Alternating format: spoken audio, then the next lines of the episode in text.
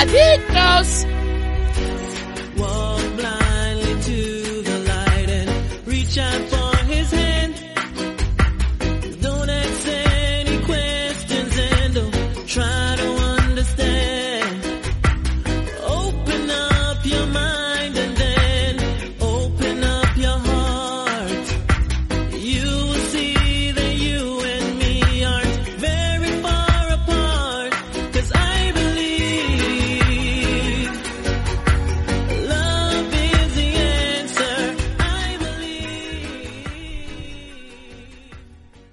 Muy buenas a todos.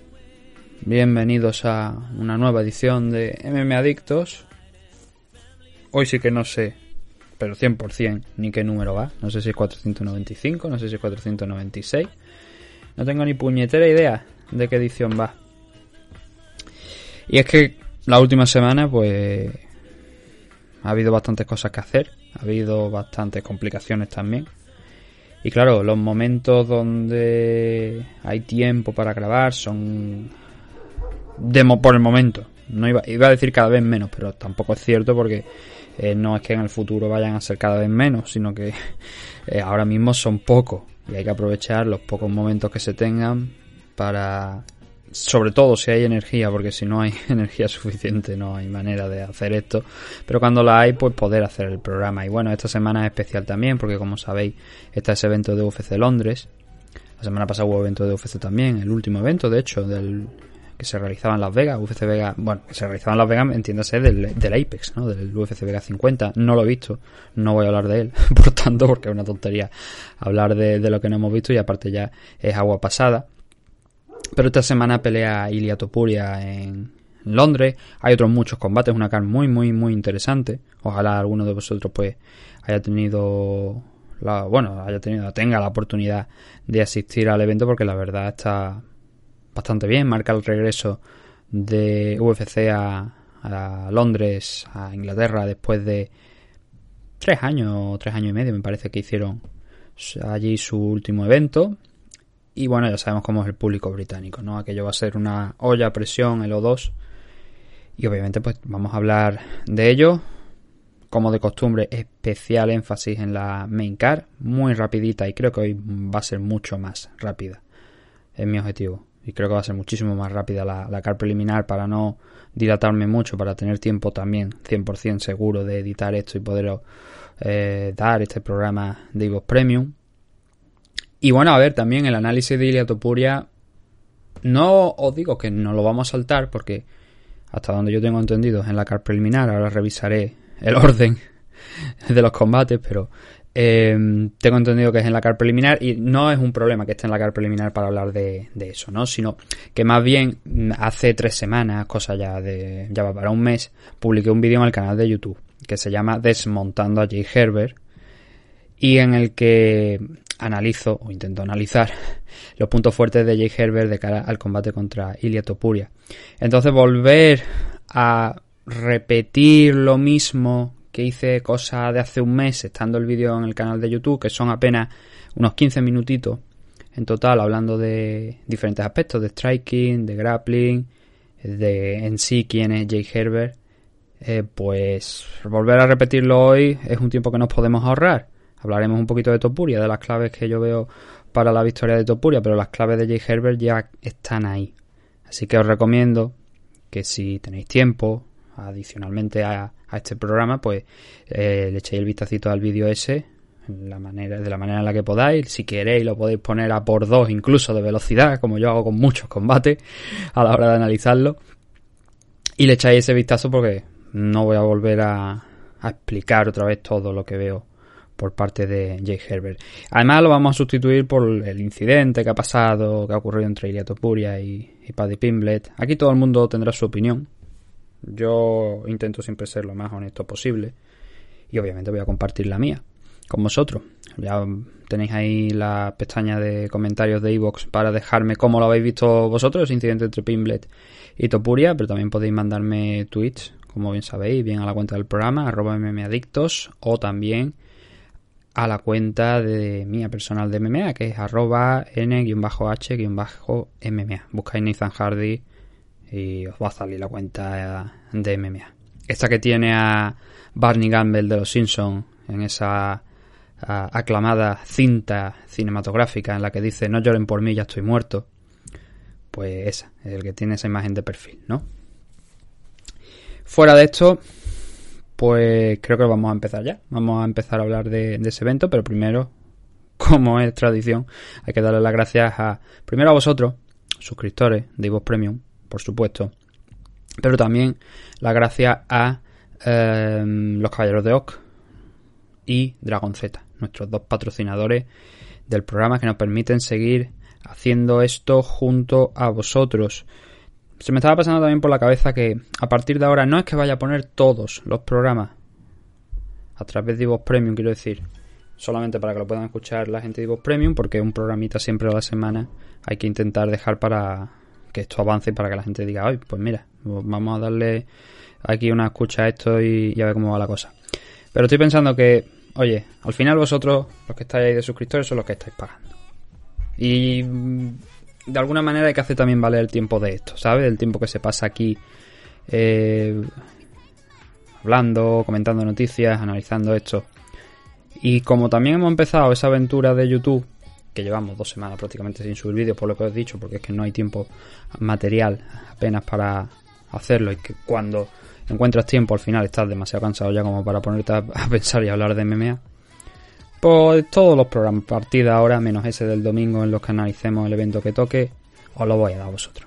Van a ser todos los programas para, para Ivox Premium, sean de 30 minutos, sean de, de 40, 45, analicemos Velator, haga- hagamos previas de Velator, mira, todo eso, todo eso va a ser para vosotros, para los oyentes de Ivox Premium, porque os lo merecéis y porque creo que es lo justo, teniendo en cuenta que mi tiempo cada vez más limitado y que vosotros seguís ahí como suscriptor. Es mi forma de, de daros las gracias. Y esto no, a lo mejor algunos oyentes lo interpretarán como, hostia, que le den a los, a los oyentes gratuitos. No, porque como he dicho, el programa de los análisis de UFC van a seguir estando ahí. Pero cualquier otra cosita, cualquier otro comentario que no sea en forma de vídeo de YouTube, eso va a ir para vosotros. Ya está.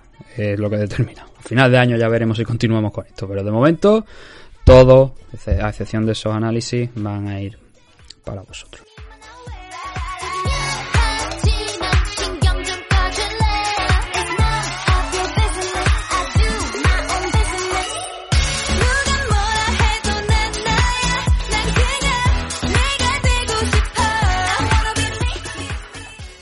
Así que vamos ya a arrancar con el programa.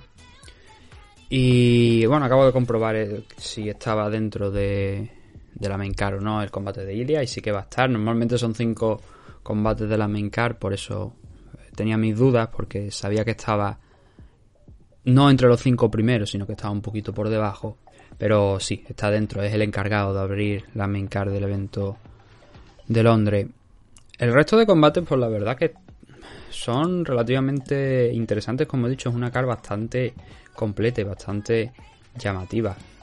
Muchos luchadores ya han peleado en varias ocasiones en UFC, hay prospects interesantes, hay una batalla en 135 libras en la división Bantamweight aquí en, en la car preliminar entre Jack Shore y Timur Valiev, que creo que es un señor combate y un combate muy muy importante. Y como digo, también jóvenes prospects como el caso de Cory McKenna, ¿no? El primero de los combates es en la división Flyweight. Vamos a ir también dando las apuestas y así os vais haciendo una idea de cómo eh, están las cosas aquí.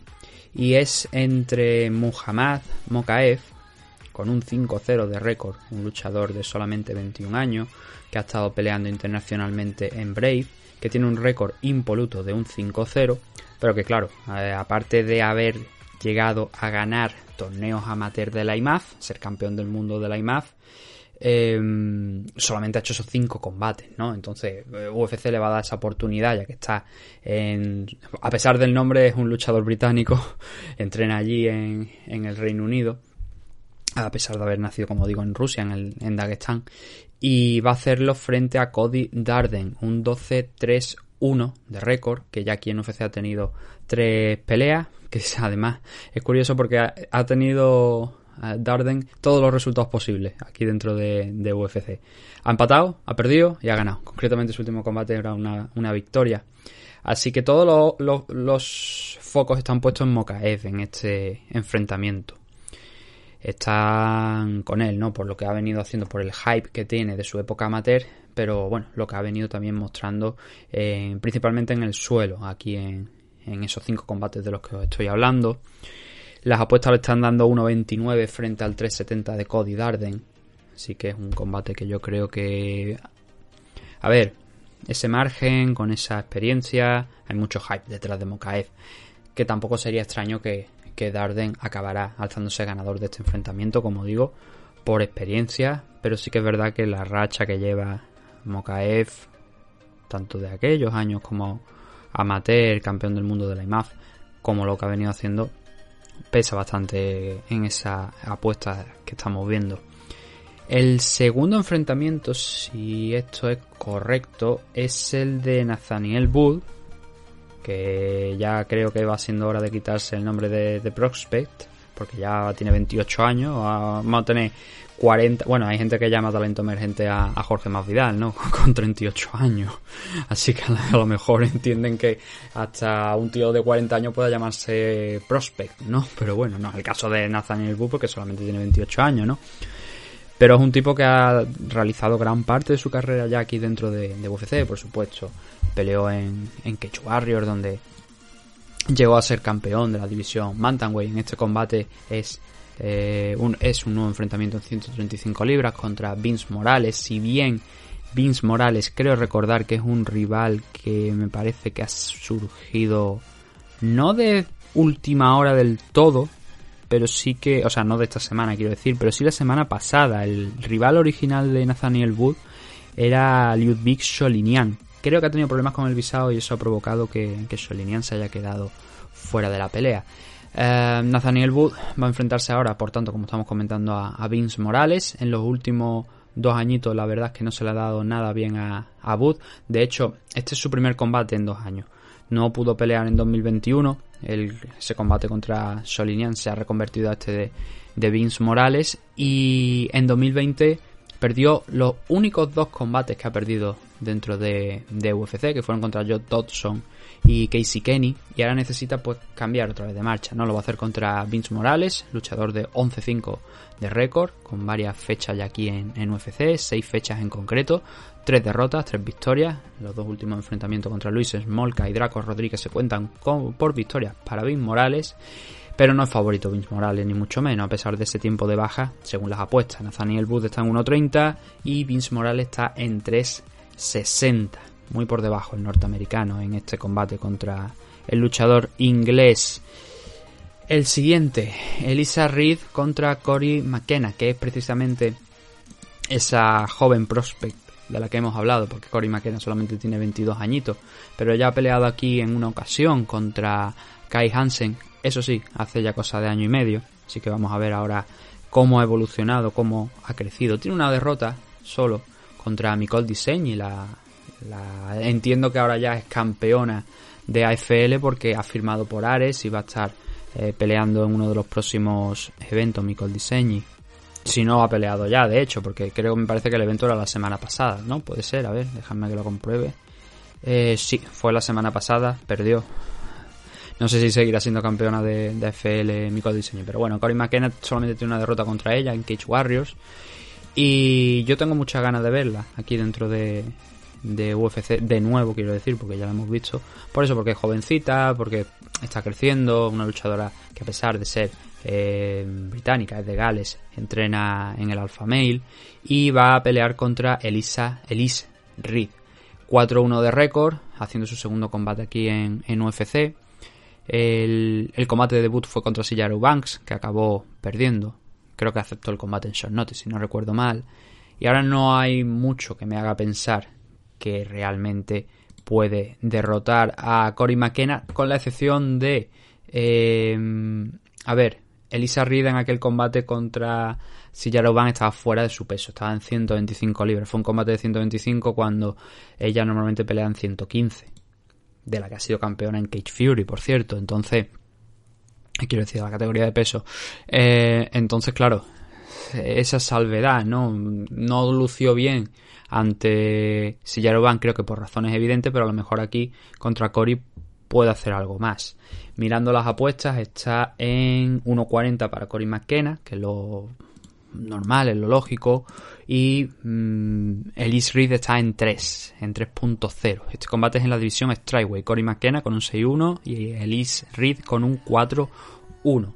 El siguiente de la noche es un super combate, la verdad. Este combate a mí me encanta. Pero este y el siguiente. Pero eh, es que no, este el siguiente, el siguiente y el siguiente y el siguiente. Porque es que la verdad es que tenemos una car muy, muy completa. Yo creo que es de las mejores car que hemos visto. eh, a nivel europeo en los últimos años, sí. De la historia de UFC en el Reino Unido, pues puede andar ahí, ahí. Obviamente tendría que ponerme a revisar, ¿no? Pero creo que es de las mejores car que yo he visto en el Reino Unido sin ningún tipo de duda por parte de, de UFC. Y es que el siguiente combate, fijaos que la noche, ahí en los primeros combates está Nathaniel Wood, pero en este siguiente, en este cuarto combate de la car preliminar, Jack Shore, con un 15-0 de récord, también uno de los luchadores que viene de ser campeón en Cage Warrior y que ya aquí en UFC ha hecho varios combates, concretamente cuatro, y que ha demostrado que está pa- para seguir ahí ascendiendo en los rankings, a pesar de que ahora mismo no está rankeado, así que este combate es muy, muy, pero que muy importante para la carrera de, de Jack Shore, porque va a enfrentarse a Timur Valiev con un 18-2 de récord. Un Timur Valiev que ya ha hecho tres, bueno, dos, hay que ser justo. Un, bueno, sí, un 18-2 iba a decir eh, porque, bueno, perdió contra Trevin Jones, pero aquel combate fue. Se le dio la vuelta, se declaró un no contest por problemas de Trevin Jones. Pero ese fue su combate de debut. Le dio una auténtica paliza a Trevin Jones Valiev en el primer asalto. Y luego Jones fue capaz de hacer un grandísimo, pero un grandísimo comeback en el segundo. Y, y vaya, acabar con el hype de Valiev. Al menos hasta ese momento, porque luego lo ha recuperado, derrotando a Martin Day, derrotando a Ronnie Barceló. Eh, Valiev es un tío muy agresivo y de hecho Jack Shore ha dicho que va a intentar aprovechar esa agresividad para volverla en su contra. Jack Shore es un luchador, principalmente es un grappler, es un tío al que le encanta trabajar en el suelo, derribar, trabajar el wrestling. Y, y Valiev, como, como os estoy comentando, tiene muchísima agresividad. Es un tipo que suele ir de frente, que también cuando necesita recurrir a los takedowns lo hace, que lo pasa mal en determinados momentos en el striking, como le pasó con Trevin Jones cuando cayó noqueado, pero que también es muy bueno en ese campo. Es no quizás un all-rounder, pero creo que sí que lleva más peligro que, que Jack Shore en el striking. No así en el suelo, donde creo que se puede igualar bastante las cosas, y yo diría que incluso decantarse en favor de, de Jack Shore. Pero este es un combate muy, muy importante porque Creo que lo, que lo que os he dicho hace unos segundos, creo que es así. Creo que de aquí podría salir eh, alguien, tanto si gana Valiev como si, como si gana Jack Shore, para entrar en el top 15 de la, de la división, de la división Bantamweight que ahora mismo está cerrando Rafael Asunsao. O sea, Asunsao tiene una diana en su espalda y muy probablemente el que gane de aquí entre en esa posición, entre en ese top 15. Por eso digo, es importante este combate por esa historia, ¿no? Por ver quién puede ganar, si Jack Shore, si puede utilizar o eh, esa típica estrategia que tiene él de wrestling, de presionar, de derribar a sus rivales, de trabajar ahí en el suelo. O si por contra vamos a ver a un Valiev pues en esa línea de esa agresividad, de esos golpes, de poner un ritmo también muy alto. Eh, de hecho creo que va a ser una de las claves del combate, ¿no? El ritmo. El ritmo creo que va a ser muy alto en este enfrentamiento y que si acaso alguien le pone un poquito más de paz podría ser Jack Shore.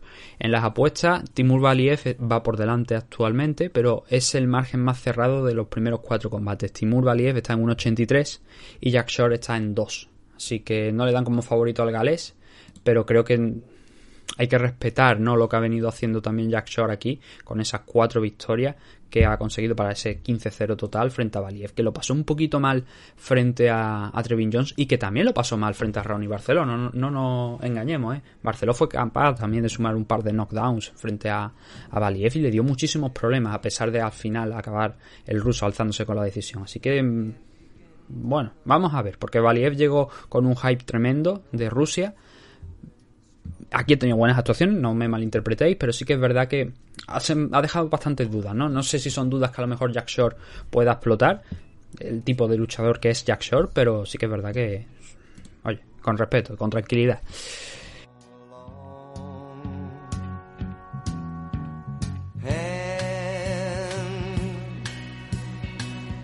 touching hands,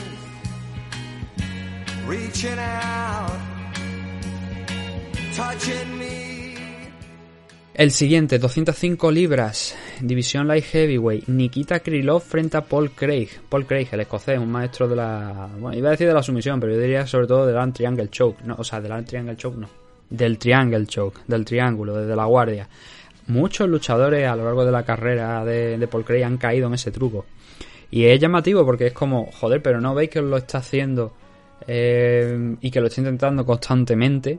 ¿Por qué os metéis en la guardia de manera descuidada? Ahora mismo eh, Paul Craig llega con, bueno, hay un empate ahí entre medio, en, que fue contra Shogun Rua, pero hay cuatro victorias. Eh, una incluyendo, por supuesto, también la de, la de Shogun, ¿no? Cuando fueron a, a un desempate que hicieron, a un combate adicional.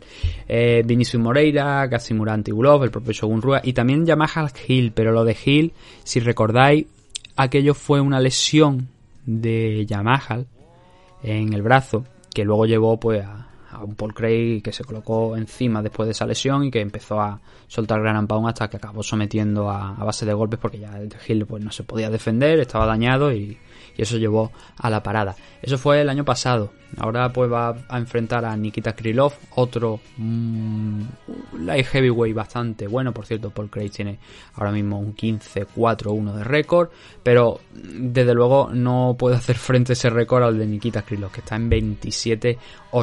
Pero que sí que es verdad que su carrera aquí en UFC, y bueno, Paul Craig también ha tenido derrota. La carrera de Nikita Krylov aquí está en, marcada en dos etapas. Una primera que yo considero que fue relativamente buena, o por lo menos mejor que en esta última, porque en esta última solamente de los cinco combates que ha disputado ha perdido tres y ha ganado dos, contra Obisan Pro y contra Johnny Walker. Johnny Walker ya sabemos que no es el paradigma de luchador de altísimo nivel y Obisan Pro pues ya era un y sigue siendo un luchador que está ya un poquito de capa caída y de vuelta. Uh, entonces, claro, son dos victorias que consigue contra ellos, pero que no son victorias especialmente importantes. Ha perdido contra Jan Blakovic, ha perdido contra Glover Teixeira, más recientemente contra Ankalaev, que lo teníamos la semana pasada peleando y ganando a Thiago Santos en un combate, pues bueno, de aquella manera. Y, Nikita Krylov, el luchador nacido en Ucrania, ucraniano. Vamos a ver con la situación que hay ahora mismo en su país, a ver dónde tiene la cabeza ahora mismo Nikita Krylov pero vamos a ver si puede sumar una tercera victoria aquí en esta segunda etapa dentro de, UFC o si cae a un 2-4 y eso ya lo pone en una situación un poquito vulnerable, ¿no? Pero tiene un 27-8 de récord, es un luchador para mí distinto, la verdad, al tipo de luchador que, es Paul Craig, tiene más alternativas y más eh, recursos en su repertorio para derrotar a Paul Craig, pero Craig ya lo hemos visto, es un tipo peligroso, un tipo que la gente tiene que respetar y que a veces no le respetan lo suficiente y al final se acaban quemando. Favorito para este combate yo para mí es Nikita Krylov, pero mirando las apuestas también es así, 1.53 frente a los 2.60 de Paul Craig. Por eso, porque hay más repertorio, hay strike, hay una buena parte de striking y striking contundente, poderoso, a la altura de un luchador de, de 93 kilos por parte de Nikita Krylov. Y Paul Craig ese striking no lo tiene. Desde luego no está al nivel de, del de Nikita, ¿no? Por eso entiendo las apuestas, creo que deberían ser a priori así, pero que hay que respetar mucho, como digo, la guardia en el suelo de, de Paul Craig si no quieres verte sometido con ese triangle choke del que ya digo, es un auténtico maestro. Si hay una sumisión que le gusta a Paul Craig, a lo mejor hay otra, pero desde luego una de las que utiliza mucho es ese triángulo que hay que respetar, la guardia de, de Paul. 265 libras, división heavyweight. Aquí creo que tenemos luchadores rankeados, déjame que lo comprueben los rankings. Eh, bueno, por parte de... No, Pavlovich, bueno, sí, Shamila Durajimosi está rankeado. Pavlovich estaba rankeado creo hasta la semana pasada o a la anterior, hasta que Sergei Spivak se enfrentó a Greg Hardy. Spivak ha cogido la posición, pero Pavlovich estaba en esa posición número decimoquinta, cerrando el ranking, ahora ya no lo está. Shamila Durajimov está al décimo. Shamila Durajimov, la verdad es que quiero decir que creo que no ha peleado recientemente, ¿no? Perdió, claro, el último combate de 2021, estaba refrescando aquí la memoria el último combate de 2021, pero antes de ese combate contra Chris Daukaus, que acabó perdiendo, el último combate fue de 2000, en 2019. Problemas de eventos cancelados, de lesiones, eh, muchísimos problemas diferentes que al final llevaron a, a, a Durajimov pues a pelear dos veces en los últimos dos años. Enfrente tiene a Pavlovich, con un 14-1 de récord. Duelo de rusos, la verdad. Esto es un duelo de rusos porque eh, son, los dos han nacido allí. En el caso de Aduragimov tiene ya 40 años, así que ha perdido buena parte de su carrera en los últimos dos. Eh, Sergei Pavlovich es más joven, tiene 29 años, así que León viejo contra León nuevo, por así decirlo. Y mm, es una pelea interesante y una pelea que va a permitir a Pavlovich de ganarla el volver a ingresar eh, sin ningún tipo de duda dentro de- del top 15 y muy probablemente no es que vaya a echar a, a Duragimov pero seguramente a Pavlovich lo va a meter dentro de eh, por encima al menos de esa posición decimoquinta que tenía hasta ahora al derrotar al décimo de los rankings lo mínimo que te pueden hacer es afianzarte no asegurarte dentro de de, de ese top 15. Además, esta sería la tercera derrota consecutiva de Duragimov. Eso lo dejaría en un- una posición bastante vulnerable también para, no sé si tanto como abandonar los rankings, pero sí desde luego como para eh, caer. Eso sí, para caer, incluso a lo mejor para ser cortado por parte de, UFC. Por cierto, hace pocas horas han confirmado que mm, Greg de momento, Greg y Sabina Mazo, hay que decir, los dos, de momento han sido no cortados de, de UFC, sino que se les ha acabado el contrato. Y bueno, ahora habrá que ver si les renuevan o ya pues sí que les permiten hacer lo que quieran. Esa es la, la cosa, ¿no? De momento hay que esperar, hay que ver cómo, cómo evoluciona, pero Greg Hardy se ha quedado fuera de, de UFC a la espera de si le ofrecen un nuevo contrato. Así que este Shamila Duragimov contra Sergei Pavlovich tiene como favorito a, a Pavlovich sin ningún tipo de duda por eh, frecuencia, ¿no? Por tiempo que ha estado peleando, aunque eh, también a ver, frecuencia, no la palabra, porque también eh, está en una situación parecida con como a Duragimov. De hecho, Duragimov ha peleado el año pasado, pero Pavlovich es que no ha peleado desde 2019, ¿no? Pero venía con una racha de dos victorias, lo que quiero decir, que esa dinámica por lo menos ganadora la tenía. Lo que pasa que con ese, ese tiempo, esa diferencia de año de, parón, ¿no? De estar en el dique seco por parte de Pavlovich, veremos si no le juega una, una mala pasada, ¿no? Eh, Son heavyweight al final del día, ¿no? Y aquí puede pasar cualquier cosa, pero sí que es verdad que Pavlovich tiene una base de, de wrestling muy buena, que Aduragimov pues, también tiene esa, esa base para trabajar en, en el suelo y que al final seguramente eso se anulará y tendremos un combate donde esperemos que impere el Festival de la Castaña, ¿no? Y ahí Pavlovich ha demostrado que también tiene potencia para noquear a sus rivales, por eso ese 1.50 y no, 1.53 no, 1.33 que le están dando a Pavlovich frente a 30-40 de su compatriota ruso. Había dudas, ¿no? Sobre si los rusos iban a poder asistir a, este evento, pues ya sabéis por el tema de lo que hemos comentado en el caso de Nikita Krylov, ¿no? La guerra que hay allí en Rusia, pero al final vamos a tener la participación de todos y cada uno de los que estaban programados. Hay gente que tiene problemas, como es el caso de. No de Jan, del ex campeón de la división Bantamweight, porque él sí que tiene visado en vigor para entrar en Estados Unidos, pero al parecer a toda su esquina, a toda su esquina le han negado el visado para entrar en Estados Unidos en UFC 273, así que vamos a ver cómo hace ese viaje Jan, a ver si alguien a lo mejor de, de allí o alguien del Tiger Muay Thai, que es donde suele entrenar Jan, se ofrece o hace el favor de ir a algún compañero o alguien de, de ejercerle de esquina porque el pobre hombre se va ver allí pues con el culo al aire, lo van a dejar, ¿no? Con el tema de, de negar visados por ser ruso principalmente. Pero bueno, son historias, ¿no? Es lo que nos ha tocado vivir por el momento y a algunos, por desgracia, pues más, con más dureza, ¿no? Que otros, desde luego, el pueblo ucraniano.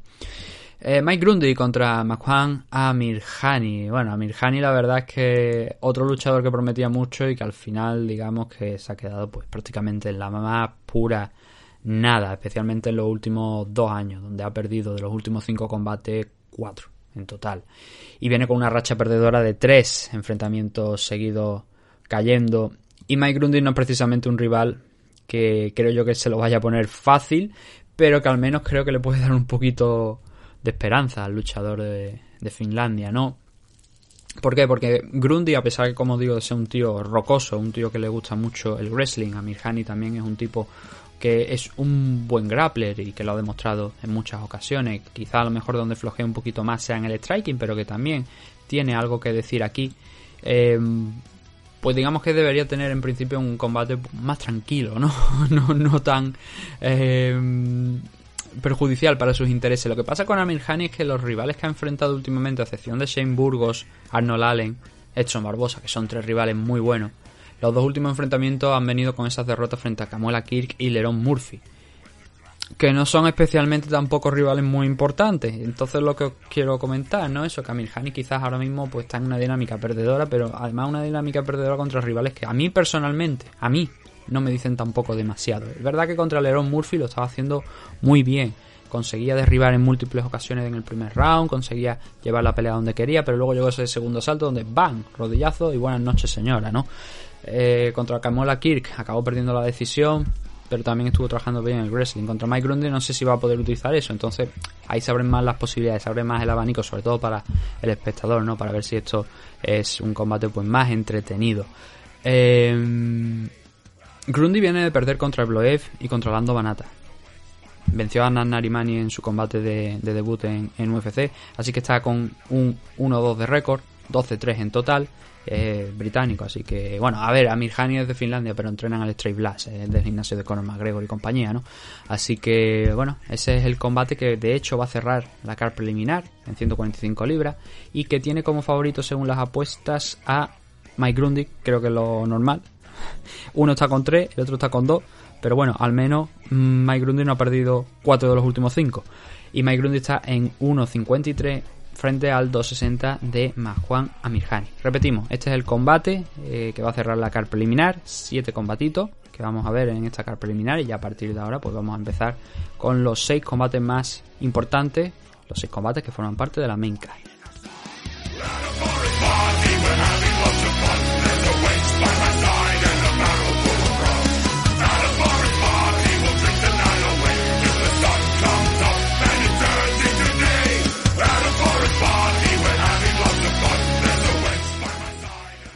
Bueno, pues vamos a empezar con lo que es la main y a ver, el primero de los combates es el de Ilia. Mm, Me remito a lo que he dicho antes.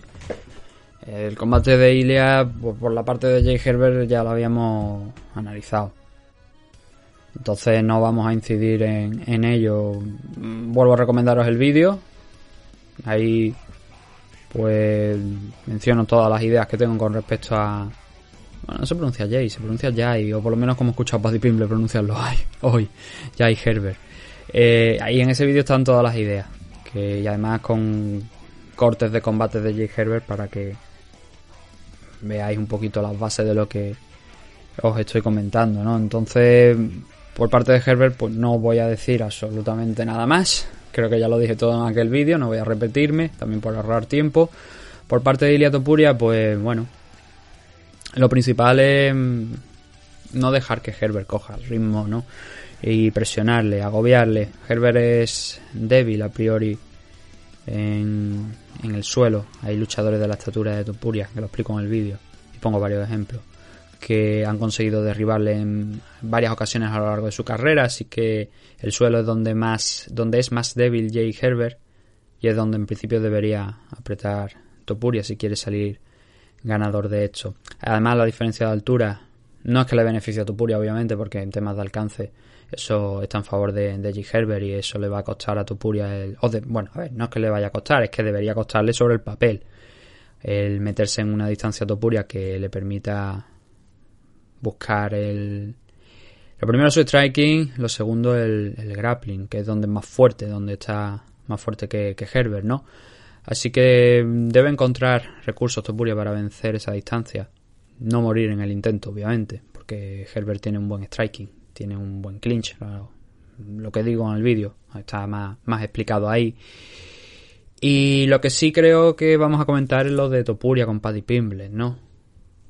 A ver, Pimblet, todo esto nace de unas declaraciones que hizo Pimblet en un tweet, escribió un tweet hace cosa de un año aproximadamente. Un año y medio a lo mejor, no tanto como un año y medio, un año y unos pocos meses si acaso. Y dijo algo como que mm, entendía ahora, después de unos comentarios que escribieron algunos luchadores, cómo los rusos habían estado aterrorizando al pueblo georgiano, ¿no? Teniendo en cuenta, él no lo tuvo, presuntamente. según unas declaraciones que hizo después, donde se excusó un poquito, donde pidió un poquito de disculpas por lo que había dicho, por lo que me llama también la atención, lo que ha pasado. Y, y entonces, claro, eh, son declaraciones muy desafortunadas, muy censurables las de eh, Paddy Pimble, teniendo en cuenta que en aquel conflicto, en aquella invasión, al igual que ahora la de Ucrania, murieron gente inocente y fue por los cojones de el señor eh, Vladimir Vladirovich o Vladirovich o como coño se quiera llamar pero todos lo conocemos como Vlado de Guado. Eh, señor bueno señor impresentable de Vladimir Putin. Y mm, entonces claro son declaraciones por parte de Paddy Pimblet que son fueron muy desafortunadas pero como digo bueno, él dijo que él es un luchador, que no tiene por qué ser un político ni un historiador y no tiene por qué saber lo que había pasado allí. Y vale, está lo cierto, pero algo te tenía que sonar cuando hace ese comentario, ¿no? De los rusos y los georgianos. Entonces, claro, esas declaraciones son desafortunadas. Que yo vea esas declaraciones como desafortunadas, que lo son, a todas luces, no significa que yo tenga que aprobar o que me parezca bien que Ilia aparezca en el hotel previo aviso que ya había hecho en alguna entrevista como un energúmeno a encararse y a pegarle a, a Paddy Pimblett. No me gustan ese tipo de actitudes y esto es personal. Yo siempre, como he dicho, intento ser muy honesto. A mí Topuria me gusta como luchador, me gusta verlo dentro de la jaula, me pasa como Conor McGregor, pero no me gusta esa parte de Conor McGregor que mm, hace barbaridades como tirar una carretilla al autobús donde está Javier Nurmagomedov y que Ilia Topuria pues parece que está queriendo imitar. Porque es que la, está cortado por el patrón de McGregor, lo siento. Habrá gente que diga, no, es que, es que yo creo que todo el mundo ve a Ilia Topuria, ve algunas de las cosas que hace, algunas de los gestos, algunas de las expresiones, algunas palabras. Y es que la primera figura que te viene a la mente es Conor McGregor. Y a mí no me gusta la figura de Conor McGregor. El luchador sí, la figura no, la persona no. Y yo no sé si Topuria hace esto.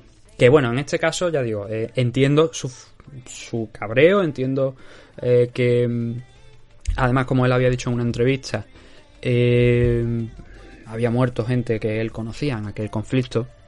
Y digo que de verdad que entiendo el cabreo de, de pero no era el momento. No era el momento. Ha sido una acción, desde mi punto de vista, y lo comparto con mucha gente. aunque a mí es que yo, yo de, verdad, cuando estoy viendo a, a todo, no a todo obviamente no, pero a una buena parte de la comunidad aplaudiendo la acción de Topuria de ir allí a, a pegarle, pero ¿qué somos? ¿Qué somos? De verdad. Canis de barrio. Eso es lo que somos ahora. Dice Topuria, esto no es, esto no es Twitter, esto es la vida real. Sí, pero te vas con la cámara, con el móvil, a grabarlo para subirlo a Instagram. Entonces, a ver, vamos a intentar poner un poquito de orden en las cosas que quiero decir. Pues ya digo, Tupuri me encanta como luchador, pero lo que hizo en el día de ayer, esto lo estoy grabando un miércoles, a mí me parece horroroso. O sea, es que no, tenía que haberlo hecho. Además que quedó, a ver, ese vídeo que, que hemos visto todo ya a esta altura de 25 segundos, personalmente estoy convencido de que hay más de ese metraje que no ha salido. Y cuando Paddy Pimble empezó a decir en Twitter que Ilya Topuria y su equipo, los seis personas, habían intentado arrinconarle, me recordó mucho a el caso de Javi Nurmagomedov con Arten Lobov. Si lo recordáis, que motivó de alguna manera pues el cabreo de Conor McGregor y el posterior lanzamiento de carretillas mítico ya en la historia de, de UFC. ¿Por qué? Porque bueno, en aquella ocasión pues Javi Nurmagomedov hizo algo que tampoco tenía que haber hecho, pero es verdad que Arten Lobov había hecho una serie de declaraciones en, en Rusia que no le llamaron desde luego la, atención, no le gustaron lo más mínimo a Javi Nurmagomedov y entonces se fue con todo su equipo porque iban por el hotel, encontraron a Arten Lobov, eh, arrinconaron a Arten y bueno, le dio creo que una cachetada en la cara mientras lo agarraba de la nuca, dice, pero mm, no fuerte tampoco, sino diciéndole, no vuelvas a decir esas cosas. Intimidó a Arten Lobo. Cosa que tampoco me parece correcta, por supuesto. Pero bueno, eh, me recordó a eso, ¿no? Vas con todo tu equipo, te encuentras ahí a Paddy Pimble y tú ya has advertido de que le vas a, a tirar una botella a la cabeza cuando lo veas. Y al final que acabó con la botella en la cabeza o, en cabeza a hombro, porque la gente dice, no, es que la ha esquivado. No, no, no la ha esquivado. O sea, poner videocámara lenta con el hand sanitizer, ¿no? Que ahora como lo llama Paddy Pimble a, Topuria, le impactó sobre Ilya, sí o sí. O sea, otra cosa que es daño, ¿no? Que será mínimo, pero darle le da. El caso de eso, ¿no? Me recordó a, esa- a ese incidente de Javi. Pero, a la vez, me recordó a otro espectáculo muy lamentable protagonizado por Vanderlei Silva en una expo con Charles Sonnen que Vanderlei fue intencionadamente con una cámara a buscar a Charles Sonnen para grabar el incidente, para luego colgarlo en redes sociales. Y ese es uno de los problemas que tengo con también con lo que hizo ayer Ilya. No me gusta ese tipo de actitudes, pero tampoco o sea, eso de esto esto no es Twitter, esto es la vida real y lo estás grabando para ponerlo en Instagram. Claro, y yo me lo creo. Que eso no lo, eso lo has hecho. Primero, no lo dudo, y, de verdad que no lo dudo, que lo has hecho por el cabreo, por todo el tema de, lo de Georgia y tal, que no lo pongo en duda, por supuesto, eso. Pero luego también lo haces porque sabes que eso te va a dar una popularidad. O sea, una popularidad, sabes que va a despertar el interés. Si tú quieres hacerlo, hazlo, pero no lo grabes. Porque además lo grabas tú, no lo graba el equipo de Paddy Pimble, no lo graba un tercero, no, no, lo graba, lo graba tu equipo. Lo graba tu equipo. Así que tú tienes la firme intención de luego publicar y utilizar ese contenido. Así que, eso de esto es la vida real, esto no es Twitter, para luego subirlo a Instagram. No. Lo siento, no. Pero es que además esta mañana se ha visto que ha cogido y lo ha borrado. Cuando ya lo había publicado UFC en sus tres perfiles. Bueno, tres perfiles, supongo que lo habrá publicado en todos, ¿no? Pero yo, yo sigo tres, el de Europa, el de eh, el, español y el de UFC a nivel global. Los tres perfiles lo habían publicado ese vídeo. Estaba en todos lados. Gente como Helwani, gente como Legaspi, eh, todos los medios de comunicación de norteamericanos. Ya lo habían puesto, ya tenían lo que quería. Pero bueno, Topuria, est- o su equipo, no, la verdad es que no sé quién le llevará la cuenta, no sé si la llevará él en Instagram. Pero esta mañana coge y lo borra. Horas después la subió a YouTube. Pone atacando a Paddy Pimble. Y digo, mira. ¿Qué queréis que os diga? O sea, no me parece real. Es que no me parece real. Si dice que eso es la vida real, no me parece real. Lo que ha hecho. Repito, no dudo que tuviera la intención de pegarle. No lo dudo. Pero es que ha montado un circo de ello. Ha montado un circo de ello y al final es que yo veo la secuencia y estoy convencido de que la secuencia no está completa. Estoy convencido de que eso le falta algo por delante que a lo mejor no beneficia al equipo de Topuria. No lo sé si, le- si no le beneficia o si le beneficia. Lo que sí es que tengo casi la total certeza de que eso no está completo. Hecho ya, que digo, creo que no es inteligente hacerlo. Vamos a esa parte, ¿no? En la parte en la que no es inteligente. Hoy le he preguntado a Paddy Pim, le he dicho, oye, ¿esto cómo lo has visto? Tal y cual. Y dice, ¿quién es? Para empezar, dice, ¿quién es? ¿De quién estamos hablando? Ah, de Mr. Hand Sanitizer. Porque le tiró un, bote de, gel alcohólico a la cabeza a Ilia y bueno, le da ahí, repito, no le dan la cabeza creo, sino que le dan el hombro. Pero bueno, impacta, ¿no? Porque está en, esos lances donde se lanzan algunos golpes y tal. Pero es que al final no pasa nada. Si es que al final no pasa nada. Tú, dices- tú pones en el vídeo, como ha puesto él, atacando a Paddy Pimble en Londres. Y tú, pero, pero que ataque, sí, vale, va, pero es que al final no os dais ningún golpe. El único que acierta con algo es él, es Pimblet. Te lo puedes ahorrar. Es que, de verdad, para mí eso es hacer el ridículo. Lo siento, pero es que es así, es que es hacer el ridículo. Porque es como, mm, si todo, y repito, vuelvo a insistir, no dudo que fuera con las intenciones, pero que al final aquello se convirtió en una auténtica chorrada, en un auténtico circo que no beneficia a nadie. Ah, Bueno, a lo mejor les beneficia a ellos dos en el sentido de coger más popularidad, pero es que a mí me da igual, porque es que yo estoy aquí en mi casa y yo veo ese tipo de acciones y es que yo las censuro, es que a mí no me gustan ese tipo de acciones. Porque no me gusta, porque yo soy de luchadores como Joe. Pierre, como Kazushi Sakuraba, gente que en principio pues no daba ningún problema nunca a lo largo de su carrera, nunca han dado un problema a lo largo de su carrera. Gente de ese estilo. Y ahora veo esto y digo, esto, esto, es lo que estamos convirtiendo a las MMA gracias a gente como Conor McGregor. Es verdad, muchos luchadores de, de las artes marciales mixtas no son hermanitas de la caridad. Y podemos tener una amplia lista de ejemplos aquí en España y a nivel internacional. Vale. Pero es que a partir de lo de Conor McGregor se ha establecido un estándar que empieza a ser muy lamentable. Y que hay algunos luchadores como Ilia Topuria que creo que están siguiendo. Y que creo que deberían dejar que su talento, que es mucho, que es de un altísimo nivel, hable por ellos dentro de la jaula. No tanta tontería fuera. No tanta No, no, no, la verdad es que no. Y también estaba diciendo lo de la inteligencia porque Pimblet ha dicho, no solté ningún golpe, no quise involucrarme en ningún enfrentamiento y la gente ahora va a pensar que me gusta Paddy Pimble y ahora cuando hable- hablemos de Paddy Pimble vaya a ver que eh, creo que es más hype que realmente buen luchador. De hecho creo que Topuria es mejor luchador que Paddy Pimble. Pero Pimble dice, no quería arriesgarme, no quería soltar un golpe, no quería romperme la mano y quedarme sin pelear. Eso es lo que tenía que haber hecho Topuria. Si tú quieres hacer- montar el circo y una guerra, que así estamos, como estamos aquí en Europa y en el mundo, coge y eso hazlo como Jorge Masvidal. Cuando acabe, te lo encuentras por allí, si habéis ganado los dos, te lo ves por ahí, free pee with a soda. Pum, pum, al carajo. Venga, para tu casa caliente. Niño, para Liverpool. Pero es que al final es que no hace nada. Va allí, se pone detrás del mostrador Paddy Pimble, mm, Topuria no se lo salta, se lo llevan de allí como si fuera un crío de 10 años, literalmente, diciendo, aguantame, aguantame, no que lo diga. Bueno, hay gente que me ha dicho que dice en el vídeo, sujetadme, sujeta que dice en el vídeo, sujetadme, sujetadme, yo eso no lo escucho, así que no, no puedo confirmarlo, pero ya te digo que yo eso no lo escucho. Pero es que al final da una sensación tremenda de circo. Y luego la manipulación de contenido, pero bueno, esa es otra cosa que no voy a entrar ahí ya. Así que una situación muy lamentable, que a mí no me gusta, que yo, y como he dicho siempre, intento ser lo más honesto posible y creo que he empezado este segmento de lo de Pimbles contra con, con Topuria siendo eh, muy honesto y remarcando que a mí me gusta Topuria como luchador, pero que sus acciones fuera de la jaula no me están gustando nada y sus declaraciones tampoco.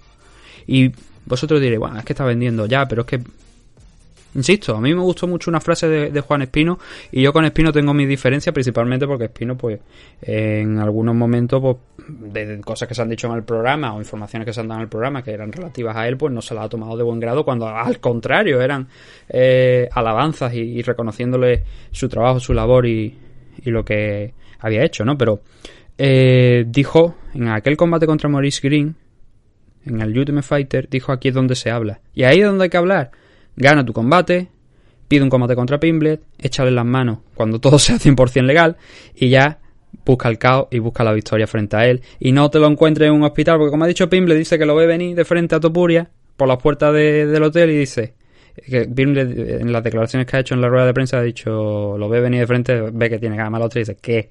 O sea, ¿qué viene? ¿A qué viene a buscar? Y le, y le da incluso hasta la mano, le extiende la mano, se la quita a Topuria y cuando ya se, se lía eso, porque realmente no pasa absolutamente nada. Ninguno hace nada, lo máximo es ese eh, gel sanitario, ¿no? Ese, bueno, gel al- hidroalcohólico que vuela sobre, sobre Ilia. Ya está, eso es lo único que pasa. De verdad, si este es el tipo de MMA que queremos, si este es el tipo de deporte de contacto que queremos, a mí conmigo que no cuenten, desde luego. Conmigo que no cuenten. Y conmigo no contéis. También os lo digo a, a vosotros los oyentes si, si os gusta ese, ese, ese aspecto, ese tema de las artes marciales mixtas, que está bien hacer historias, está bien, por ejemplo, cosas como las que hace a mí. El trash talk no me... mm, bueno, mm, lo, lo admito, lo admito. O sea, eso no... Porque creo que es una forma de, de venderlo, ¿no? Pero cuando ya las cosas pasan a lo físico, por mucho que tenga, repito, y que entiendo Topuria por, por los comentarios de, de Paddy Pimble, que también señalo que, pidió disculpas y que solamente ha habido un par de medios de comunicación norteamericanos que lo han remarcado. Uno de ellos ha sido Danny Segura en MMA Yankee, el otro ahora mismo no lo recuerdo, así que me vaya a disculpar. Creo que ha sido Damon Martin, me parece, en en MMA Fighting, u otra persona, pero también han remarcado esa, esos tweets que escribió, bueno, esa entrevista que dio eh, Pimble hace cosa de un año, ¿no? En la que dijo, oye, pues no debería haber dicho eso, no, no tengo, no tenía ni puta idea de cómo estaba la situación, ¿no? Eh, pues espero que a partir de ahora pues nos podamos centrar en esos temas, ¿no? En lo importante, en lo que ocurre dentro de la jaula y que no veamos más chorradas de este estilo porque no ayudan a nadie, bueno, a lo mejor su- como, como he dicho a su popul- popularidad o a despertar interés puede que la ayude, a mí no me interesa, de hecho yo veo esto y digo, joder, qué aburrimiento y mm, que creo que se puede hacer bastante mejor y que hay que tener una altura de miras en diferentes momentos y que igual en este en concreto no se ha tenido. Y vamos a dejarlo aquí porque no quiero tampoco meterme mucho más. Yo creo que ya he dicho todo lo que pensaba sobre ese, repito, para mí, dantesco circo que se vivió en el día de ayer y que para los creadores de contenido pues les está viniendo genial, les está viniendo genial porque está todo, todo el mundo hablando de eso. Vosotros diréis, "Ah, a, ti también, ¿no? Tú estás hablando hoy de ello. Sí, pero no estoy haciendo vídeos ni poniendo títulos en mayúsculas ni poniendo, lo estoy dejando ahí, estoy no centrándome tanto en lo de eso, sino en lo que creo que en mi opinión y como he visto yo, este incidente que pues muy probablemente sea diferente al de mucha gente. Pero bueno, ya lo digo, o sea, siempre desde la honestidad, siempre desde lo que creo que, he visto y también teniendo en cuenta que del combate que estábamos hablando, de Ilia Topuria contra Jake Herbert, creo que Topuria es favorito. En las apuestas le están dando además un número totalmente masivo, o sea, esto es súper grande, 1.18 para Topuria, 5 para Jake Herbert. No le están dando ni un ápice de, de respeto a, a Herbert y si bien creo que eh, Topuria parte como favorito, creo que quizá Herbert puede no dar la sorpresa porque para mí no estaría dando la sorpresa, pero sí que, mm, eh, oye, unos cuantos eurillos se podría sacar a alguien, la verdad, si, si consigue Herbert vencer a, a Topuria, por cierto. Debut en 155 libras de Topuria. Ha entrado en los rankings esta semana de la división Featherweight. Vuelve a estar en decimoquinta posición. Y bueno, vamos a ver cómo le va a Topuria este fin de semana. Yo, hombre, espero que gane, ¿no, chaval? Espero que gane, pero sé que es un combate muy complicado, sé que es un combate y a lo mejor luego se lo ventila un poquito de tiempo, quién sabe, ¿no? Pero eh, es un combate complicado y, no entiendo esa diferencia, ¿no? Ese 1.18.5 cuando creo que Herbert eh, merece algo más de respeto. Sí que es verdad que Herbert no tiene el récord que ahora mismo tiene Topuria dentro de, UFC, porque los dos primeros combates lo perdió. Uno de ellos fue contra Renato Moicano, así que dentro de lo que cabe, pues podemos ponerlo ahí un poquito en cuarentena, porque ya era un rival de más nivel. El otro fue aquel combate contra Trinaldo en, en la, allí en el Fire Island, ¿no? Aquel famoso combate donde Dan Hardy se encaró con el señor eh. Y luego la última victoria fue contra Hamaworthy para ese 11-3 de récord frente al 11-0 que lleva Topuria, buscando el 12-0 aquí el, el hispano-georgiano. Hispano-georgiano, barra alemán, barra... No, no más barra. Aunque ayer se equivocó y en el vídeo de que subió en Instagram en un primer momento, y hay imágenes de ello, puso la bandera de Irlanda y la bandera española en un primer momento, la bandera de Irlanda. Supongo que le traicionaría el subconsciente. Vámonos con el siguiente combate. 125 libras. Molly McCann, el último combate femenino de la CAR. Molly McCann contra Luana Carolina. Molly McCann, eterna para mí, eterna underdog. Y que en este combate está como favorita, está en 1.74, pero es eterna underdog porque es una chica que no tiene mucha altura, que normalmente está en ese lado malo, que al no tener mucha altura, pues también poco tiene mucho alcance. Y que claro, siempre está en desventaja con respecto a sus rivales, pero que tiene un corazón tremendo y una capacidad de trabajo muy grande y que eso al final es lo que le acaba dando las victorias y poniendo a sus rivales no contra las cuerdas especialmente, pero creo que sí que se ven muy sorprendidas por esa capacidad de, trabajo de, Molly McCann. En esta ocasión, como estamos diciendo, se va a ver las caras con Luana Carolina. Ninguna de las dos están rankeadas en la división Flyway. Y la brasileña viene con un 8-2 de récord, viene de, de derrotar a, Lupi, a Lupita Godine en su último enfrentamiento en octubre del año pasado. Son dos victorias consecutivas para un total de tres en los últimos cuatro enfrentamientos, que son los que llevan realmente en UFC. La única derrota llegó contra Riane Lipski. Y recuerdo aquel combate porque, bueno, a ver, cuando Lipski consiguió derribar a, a Carolina, digamos que la brasileña dejó la, pierna ahí muy extendida, muy al aire libre, ¿no? Y simplemente Lipski ya también perra vieja. En el sentido de no de la edad, sino de los años y los combates que lleva, pues oye, vio la pierna puesta y digo, esto me la llevo para casa y aquí a sumar una nueva victoria fácil para toda la familia, ¿no? Y fue lo que, lo que hizo Licky en aquel combate. En todo caso, Luana Carolina tiene un 8-2 de récord, Molly McCann tiene un 11-4 y como os he dicho, la diferencia de alcance y de altura entre ambas es notable. No tanto la de altura, donde eh, Molly McCann se sitúa en un 1.63 frente al 1.68 de, Luana, pero sin alcance. 1.75 para la brasileña, 1.57, repetimos, 1.57 para Molly McCann. Pero como he dicho ya, a lo largo de su carrera ha tenido que enfrentarse a luchadoras que están más o menos en lo mismo. Incluso un poquito más el caso de Jin Jong King en su último enfrentamiento, que acabó ganando Molly McCann. El caso de, pues por ejemplo, que puedo decir, la propia Ariane Lipski, Priscila Cachoeira, son luchadoras que tienen centímetros que, que Molly McCann. Y Molly, aquí en UFC, tiene ese 11-4 de récord que estamos comentando, pero en los últimos 6 enfrentamientos, bueno, lleva 7 peleas aquí dentro de, de UFC, esta va a ser la octava. Y creo que dice que es la octava, me parece haberle escuchado decir que era la octava luchadora brasileña que enfrentaba en su carrera. Habría que mirarlo, es probable que sea verdad, ¿no? Aquí en UFC creo que ha enfrentado a una, dos, tres, cuatro, creo que esta es la quinta luchadora brasileña que enfrenta en UFC Molly McCann. Ha peleado con Cachoeira, ha peleado con Licky, Tayla Santos también, que yo sepa es brasileña, Lara Procopio me suena que también. Así que, bueno, Lara Procopio, esto se me comprueba muy fácil. Se mira, sí, Procopio también, Tayla Santos sí, también son las dos eh, brasileñas, sin ninguna duda. Así que sí, bueno, es factible, ¿no? Que sea la octava brasileña que pasa por las manos de Molly McCann. En esas siete ocasiones que ha disputado enfrentamiento aquí dentro de UFC, ha ganado cuatro, ha perdido tres. Las cuatro victorias son, como hemos dicho, Cachoeira, Licky, ha estado sorprendiéndoles con la capacidad de trabajo y la capacidad de, cardio, de cómo era capaz de vencer la, la distancia, cerrarla, ponerlas contra la jaula, trabajar ahí, incomodarlas, derribarlas incluso. Diana Belvita es otra de las luchadoras que ha derrotado Molly McCann. Y ya por último se combate contra la coreana Jin Jong King. Derrota Tayla Santos, que va a ser la próxima retadora al título de la, de la división frente a Valentina Sechenko. Está a la quinta en los rankings Tayla Santos, pero no se puede tampoco rascar mucho más. Así que con ese 19-1 de récord que tiene actualmente la brasileña, pues se entiende que le vayan a dar esa oportunidad contra Valentina Sechenko.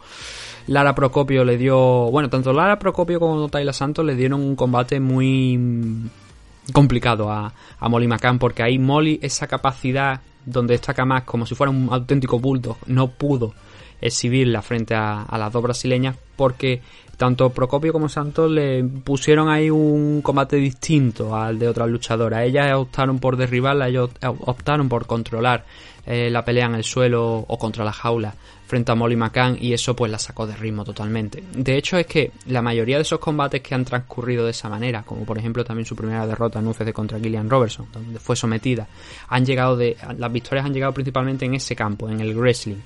Eh, Luana Carolina será capaz de de hacer esa ese tipo de estrategia. No veo realmente que Luana Carolina vaya a optar por ese tipo de estrategia porque aquí dentro de UFC no ha conseguido ningún takedown y ahora mismo tendría que mirar si en alguna ocasión sí que lo ha intentado, pero no, creo que no, me parece que nunca ha llegado a intentar siquiera un takedown aquí dentro de, de UFC y que el... Sí, bueno, en su primer combate sí que tuvo un intento, pero no fue ni siquiera dentro de UFC, fue en el Dana Contender Series, ¿no? Ahí sí que tuvo un intento, pero el resto de los cuatro combates que he tenido aquí, esas tres victorias, esa derrota contra Liski, no ha intentado siquiera llevar a sus rivales al suelo, ¿no? Así que por esa parte yo creo que Molly McCann está segura de que no le van a buscar ahí. A partir de ahí sus opciones suben, porque claro, eh, Luana Carolina también ha sido derribada muy poquitas ocasiones, pero sí que ya ha probado lo que es el, el tener la espalda contra el suelo. Y es principalmente striker. Eh, tiene el alcance, el alcance, a ver, sobre el papel es favorable a Luana, sin ningún tipo de duda, pero que ya hemos visto, como os he comentado, que Molly McCann es capaz de vencer esa distancia, entrar ahí en lo que todos ahora de- denominan unánimemente el pocket y presentarle una batalla a, a Luana Carolina que le complique mucho las cosas. Favorita es Luana, para mí es Luana realmente, es la que debería ser favorita para esto, pero luego las cosas cambian una vez se cierra la puerta de la jaula y se complica la situación. Molly McCann está en 1.74 ahora mismo como favorita y Luana Carolina está en, en el 2.15. Es una muy buena oportunidad para Luana Carolina de conseguir no una victoria de renombre, pero sí contra una luchadora que ha conseguido derrotar a gente que estaba en ascenso, que relativamente era más fuerte que ella, ¿no? Uno de los combates que tengo yo interés de ver, eh, interés por ver en esta car, por, por eso, por lo que digo, Molly McCann es, prácticamente como un bulldog, o sea, no hay quien, quien para a esta, a esta mujer, a excepción de, como hemos dicho, Tayla Santos, Lara Procopio, cuando le plantearon esa guerra un poquito diferente a lo que todas las otras luchadoras, Jin Jong Kim, Diana Olvita, Licky, le propusieron, ¿no? Así que ahí va a estar la clave. Y en el caso de Luana Carolina, como digo, no creo que vaya a ser una luchadora en esa línea, ¿no? Por supuesto, de Procopio y Santos viendo los últimos combates que ha tenido la brasileña. Así que puede ser una buena oportunidad para Molly McCann para seguir sumando ahí, sumar dos victorias consecutivas y ver hasta dónde puede llegar. Ninguna de las dos están rankeadas ahora mismo. No creo que vayan a estar rankeadas después de este combate. en principio no. Pero bueno, sirve para seguir avanzando.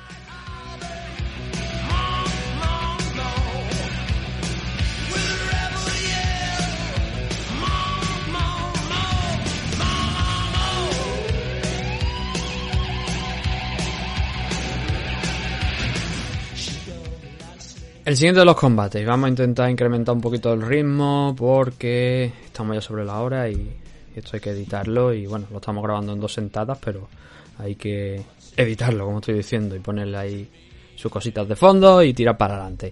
El siguiente, a ver, el siguiente es Gunnar Nelson contra Takashi Sato. Es un combate complicado, la verdad. Es un combate bastante complicado para Gunnar Nelson, que vuelve después de estar bastante tiempo de baja.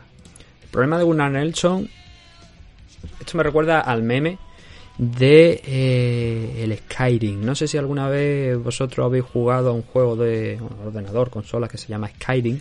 Había un soldado de un, en un pueblo que te decía algo como, bueno, no recuerdo la frase exacta, pero acababa la frase diciendo, pero entonces me hirieron con una eh, flecha en la rodilla, ¿no? Y bueno, en el caso de Gunnar Nelson es algo parecido, no porque le, eh, no le, no porque le hicieran daño con una flecha en la rodilla, sino porque sí que la rodilla le dijo adiós hace un tiempo, ¿no? Y creo que ahí fue donde empezó el declive de, de Gunnar Nelson. Hablamos ya de hace bastantes años. Aún así, por fortuna para Gunnar, ha firmado un nuevo contrato con, con UFC por unas cuantas peleas más. Cuatro o cinco peleas me parece que ha firmado ahora recientemente. Pero eso sí, no ha peleado en dos años y medio. Su último combate fue contra Duriño, contra Gilbert Barnes. Desde entonces no ha vuelto a subirse a la jaula. De nuevo problema. En este eh, combate iba a pelear contra Claudio Silva.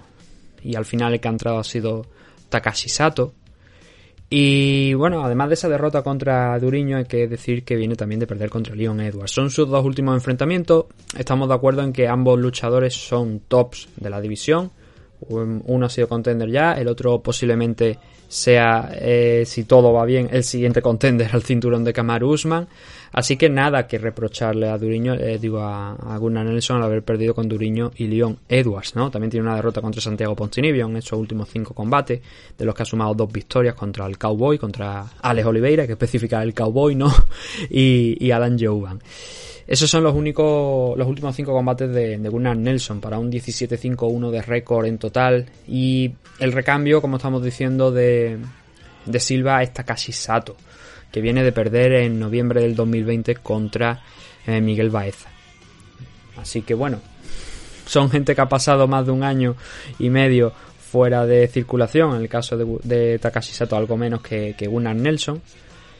Y a ver, físico no hay una gran variación entre ambos porque eh, andan ahí, ahí, 1,81m para Gunnar, Sato es un pelín más bajito, apenas 3 centímetros, 1,78 y en alcance ahí sí que le gana por 2 centímetros solamente Sato, así que en condiciones físicas los dos son iguales. Ahora bien, condiciones físicas como digo también mermadas para Gunnar Nelson. Esa rodilla para mí la verdad es que nunca ha llegado a recuperarse eh, del todo por completo y creo que eso le ha afectado bastante a su carrera, porque fue en torno, no, no literalmente en ese punto, pero sí que al poco ya ahí de perder combates importantes fue cuando se lesionó esa rodilla de, de gravedad y ahí se pasó un tiempo fuera de circulación hasta que, bueno, ya creo que después de eso no volvió a ser lo mismo, porque hubo un momento donde Nelson tenía un hype tremendo, tremendo.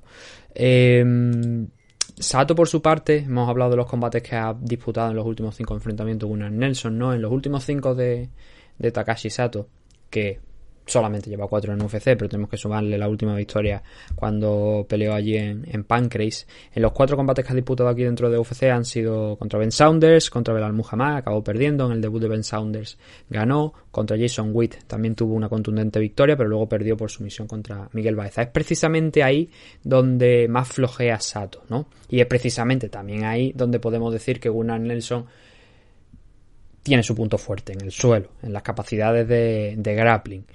Por eso digo, a ver, dentro de lo que cabe no son malas noticias el cambio de rival para Gunnar Nelson porque Sato tiene el peligro obviamente de que lo pueda noquear, pero tres de las cuatro derrotas profesionales de Sato han llegado por ese método, por la sumisión, ¿no? Y ahí es donde mejor puede moverse Gunnar Nelson. Así que creo que, eh, claro, es un combate complicado. Es tu regreso, también es el regreso para Sato de alguna otra manera, pero tú te has mantenido más alejado fuera de, de la jaula por temas de, de lesiones y por un largo parón. Y ahora tienes que coger otra vez el ritmo. Veremos cómo o qué capacidad tiene Gunnar Nelson para presentar un buen ritmo este sábado y no verse sorprendido, que tampoco sería, ya digo, extraño porque Sato es un noqueador, el tío pega muy duro y, y eso va a ser su principal arma, el jugárselo a eso para acabar con, con Gunnar Nelson. Yo creo que Sato tiene opciones aquí serias para ganar. De hecho, yo diría que a pesar de coger el combate en short notice, yo diría que podríamos considerarlo hasta levemente favorito por actividad, que no ha sido mucha, pero sí que por lo que ha ido demostrando hasta ahora. Claro, es- está siendo irregular y no tiene por delante al mejor rival posible para su estilo de combate, teniendo en cuenta, como decimos, esas dos derrotas que, por ejemplo, ha tenido aquí en UFC, que las extendemos a, tres derrotas por sumisión a lo largo de su carrera, de las cuatro que ha tenido, y puede hacernos dudar. Para mí, el favorito aquí debería ser Sato, entre comillas, como digo, entre comillas, por el tema de coger el combate con muy poquito tiempo de preparación. Si nos vamos a la apuesta, Gunnar Nelson está en 1.20 contra un 4.75 de Takashi Sato. Es mucho. Es mucho. Claro, ahora bien, como estoy explicando, si Nelson es capaz de derribarle, y creo que es bastante capaz, pero no sé en qué estado de forma vamos a ver a Nelson, entonces se le puede hacer cuesta arriba a Sato. Por eso puedo llegar a entender el 1.20. Creo que es, un- es uno de los combates, por lo menos que yo aquí veo, con bastantes incógnitas por eso. Porque influyen muchos factores que mm, se podrían considerar externos, ¿no? Porque no es lo que vamos a ver dentro de la jaula, sino también cómo ha ido la preparación para, para este combate. Supongo, entiendo obviamente que la preparación de, Nelson ha sido mejor, pero una cosa es la preparación y otra cosa es cuando se cierre eh, la puerta de la jaula y tengas que demostrarlo dentro. Ahí es donde yo tengo mis dudas por parte de uno y por parte de otro. Y la verdad es que no tengo un ganador claro, pero sí que diría que como los combates empiezan de pie, pues Sato ya ha demostrado que tiene pegada y que puede probablemente noquear a Gunnar Nelson, que sin embargo tampoco ha sido noqueado muchas veces en su carrera. De hecho, una de las. solamente creo que tiene, me parece, una derrota por, por y llegó contra Santiago Poncinibio, así que es también un factor a tener en cuenta.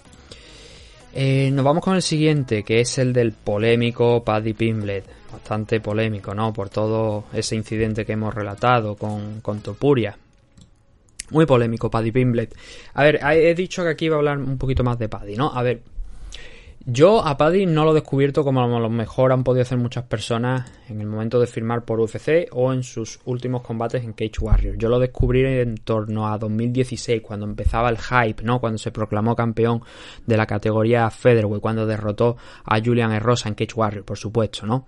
Luego vino esa historia de mmm, quiero subir a la división Lightweight, quiero ganar también ese cinturón y antes de poder cumplir con eso, que no lo cumplió al final porque acabó perdiendo también esa oportunidad por el cinturón de la división Lightweight vacante. Perdió con Nan Narimani, que está, o estaba, la verdad es que no lo sé porque creo que tiene dos derrotas consecutivas, no sé si lo habrán cortado ya, pero llegó a UFC Nan Narimani antes que él. El combate de la división, ahí perdió el, cinturón de la división Featherweight, pero el combate de la división Lightweight fue contra Soren Bach, que Soren Bach ahora mismo lleva una racha muy buena de victoria y que encima lleva dos combates en Bellator que ha ganado. Así que ya tenemos que Paddy Pimble ha perdido contra Nan Narimani en la división Featherweight. Luego llegó a UFC y Nan Narimani no es que sea un superclase precisamente. Y un Soren Bach que yo sí que diría que es mejor luchador que, que Nan Narimani y con el que Pimble tampoco pudo. Creo que es más hype Paddy Pimble, a pesar de que, bueno, se puede considerar un buen luchador. Creo que Topuri es mejor luchador que Pimble, también lo digo. Tiene años todavía por delante, creo que son 27 los años que tiene Paddy Pimble, así que todavía puede mejorar. Pero creo que es más hype provocado por el público británico, provocado por UFC, que realmente las habilidades que tiene dentro de la jaula. A esas dos derrotas, que bueno, son tres en total porque tiene una derrota también fuera de esos dos combates de los que he hablado, pero a esas dos derrotas hay que sumarle el debut en UFC. Esa pelea contra Luigi Vendramini, donde digamos que Pimblet, claro, si cogemos ahora y cortamos toda la primera parte del combate, decimos, joder, qué gran actuación ha tenido Paddy Pimblet, ¿no? Ha noqueado a Luigi Vendramini de forma espectacular. Pero la realidad es otra. Porque, bueno, eso, es una realidad, quiero decir. pero que si juntamos y extendemos la película, veremos que en aquel combate Paddy Pimble estuvo a punto de ser noqueado. Y que tiene muchos momentos donde se le ve vulnerable en standing. Su fuerte, de hecho, por, a pesar de, de ese caos, yo, puede que haya mucha gente que hable de, de eso, del standing, del striking de, de Paddy Pimblet. Cuando debutó y cuando yo estuve haciendo la previa de aquel evento, creo que hice previa de aquel evento, pero lo que sí recuerdo es haber dicho que su punto fuerte realmente está en el suelo, no está en el standing. Es ahí donde es más fuerte, en el suelo. Claro, Kazula Vargas, en este caso, en este combate del que, en el que vamos a tener, eh, es precisamente el, un luchador del estilo de Vendramini que le puede hacer sufrir ahí, pero que si Pimble es capaz de cogerlo y derribarlo, entonces las cosas se les ponen mucho más de cara. Y Kazula Vargas ya ha probado eh, lo que es el suelo contra algunos otros rivales. Es verdad que no ha sido noqueado, que no lo han mandado a, la lona todavía hasta, hasta ahora. Pero... Ay, vamos a ver. Mm, Por eso digo que eh, creo que está llenando de hype a un luchador que, no me malinterpretéis, no digo que sea más luchador, no es manco obviamente, pero que creo que sí que es más hype que realmente buen luchador. Y creo que eso de alguna manera perjudica. Y que no sé si este fin de semana perderá, pero lo que sí tengo claro es que está en una división muy dura, que es la de 155 libras, y que creo que lo están vendiendo por encima de sus posibilidades reales. Sin ir más lejos, yo creo que nombres como Ilia Topuria, a pesar de la diferencia de altura que hay entre uno y otro, de mm, nombres como Joel Álvarez, luchadores españoles, quiero decir, y otros muchos luchadores, por supuesto, de la categoría Lightweight, creo que pueden dar buena cuenta de él y creo que pueden derrotarle. Así que bueno, vamos a empezar por ver la pelea de este fin de semana. Pero claro, vamos a analizar esa pelea, vamos a ver que vamos a hacer la previa también, ¿no? De, de este enfrentamiento. Entonces, Paddy Pimblet. A ver, 1,78 de estatura, 1,85 de alcance. Kazula Vargas no tiene esa estatura ni ese alcance, pero anda ahí, ahí. No hay mucho más entre uno y otro. 1,73 de estatura, 1,81 de alcance aproximadamente. Así que bueno, en ese apartado físico gana levemente Paddy Pimblet. En juventud también, en más años, 10 años más joven Paddy Pimblet que, que Kazula. Pimblet viene con ese 17-3 de récord del que estábamos hablando antes, con ese debut, esa victoria frente a Luigi Vendramini en su primer combate. Eh, un total, una racha total, extendiendo la Cage Warrior de tres victorias eh, consecutivas. No volvió a ser campeón, eso también hay que destacarlo. Eh, ni en la Featherweight ni por supuesto en la Lightweight, cuando perdió con el combate contra Soren Bach. Y Rodrigo Vargas, Cazula Vargas, viene con un 12-4. Su último combate y el último de los tres que ha tenido hasta ahora dentro de UFC ha sido esa victoria ¿no? que ha tenido. Eh, viene con un 1-2. a Alex da Silva, el combate contra Brock Weaver, pegó un rodillazo ilegal y, acabó perdiendo ese enfrentamiento por descalificación. Y en el caso de Ron Zu, que fue su última pelea, ese creo que fue el combate de debut de Ron Zu en, en UFC. Bueno, ha disputado dos y ha perdido dos. El, bueno, no, miento, ha, disputado tres y ha perdido dos. El luchador chino eh, contra Ignacio Bamondes, contra el chileno y este también contra Kazula. Claro, Kazula fue superior en el striking a, a Ron Zu. Eh, ¿Kazula puede ser superior a Paddy Pimble? Bueno, he escuchado alguna entrevista, leído alguna entrevista de Rodrigo Vargas y dice que ve bastante huecos en el striking de, de Pimblet y que él piensa que puede explotarlos. No sé si los va a poder explotar. Eh, la diferencia de alcance entre uno y otro no es mayúscula, pero claro, también estaba ese hype extra que hemos dicho, ¿no? En ese combate contra Luigi Vendramini y, y el brasileño, la verdad es que estuvo que prácticamente casi llegó a noquear a, a Paddy Pimble, no lo consiguió y luego provocó eh, Pimble, consiguió meter esa mano cuando más arrinconado estaba para darle la vuelta al combate y acabar noqueando a, a Vendramini. Pero, insisto, quedémonos con esa película de que sufrió en standing contra, contra Luigi y que Kazula Vargas es un luchador que se mueve bien en esa parcela, ¿no? Lo que le toca, por tanto, a Paddy Pimble aquí es el, pla- el game plan inteligente, como digo de costumbre, ¿no? Porque luego podemos ver que a lo mejor no que a Kazula Vargas, pero el game plan inteligente para Paddy Pimble en este combate es buscar el suelo. Es buscar el suelo, es su fuerte, es derribar De hecho, tienes algunas victorias por TKO, pero la mayoría de victorias por TKO que ha tenido Paddy Pimble eh, llegan también por un trabajo previo en el suelo, ¿no? Muchas de esas victorias son por, por, por Gran and Pound, pero la mayoría de, especialmente de victorias que ha conseguido Paddy Pimble llegan por la vía de la sumisión, ¿no? Insisto, ese es el fuerte, es ahí donde tiene que prestar atención a, eh, tiene que prestar atención Cazula Vargas, especialmente porque es un tío que mm, le gustan mucho los triángulos, que tiene muchos recursos, que es un, es un grappler.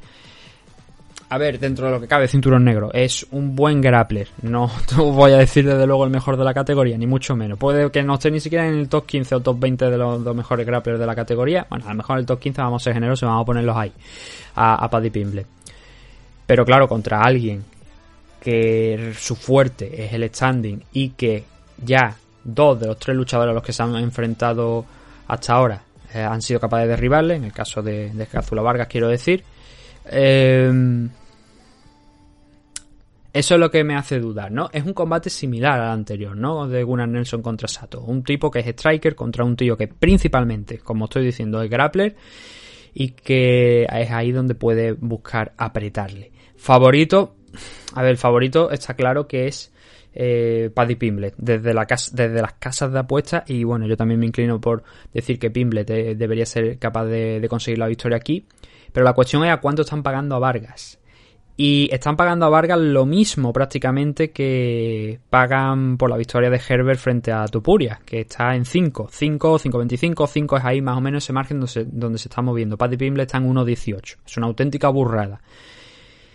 Pero ya digo que yo no descartaría que Vargas pudiera acabar derrotando a Pimblet. Si tenéis un euro y os lo queréis gastar o queréis jugar a las ruletas mm, antes que meterlo en el Herbert contra Topuria, yo llegaría a meterlo aquí en el Vargas contra Pimblet.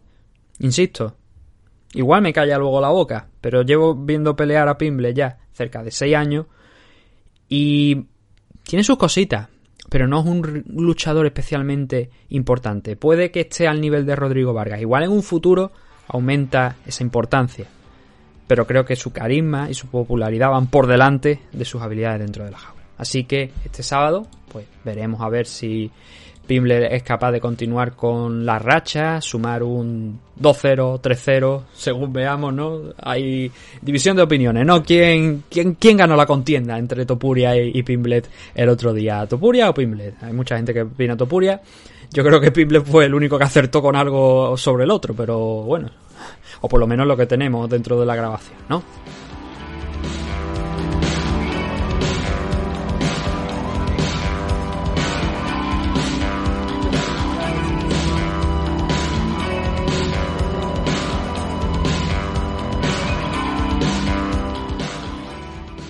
Siguiente, con main event de la noche. Arnold Allen. Ante la oportunidad, pues.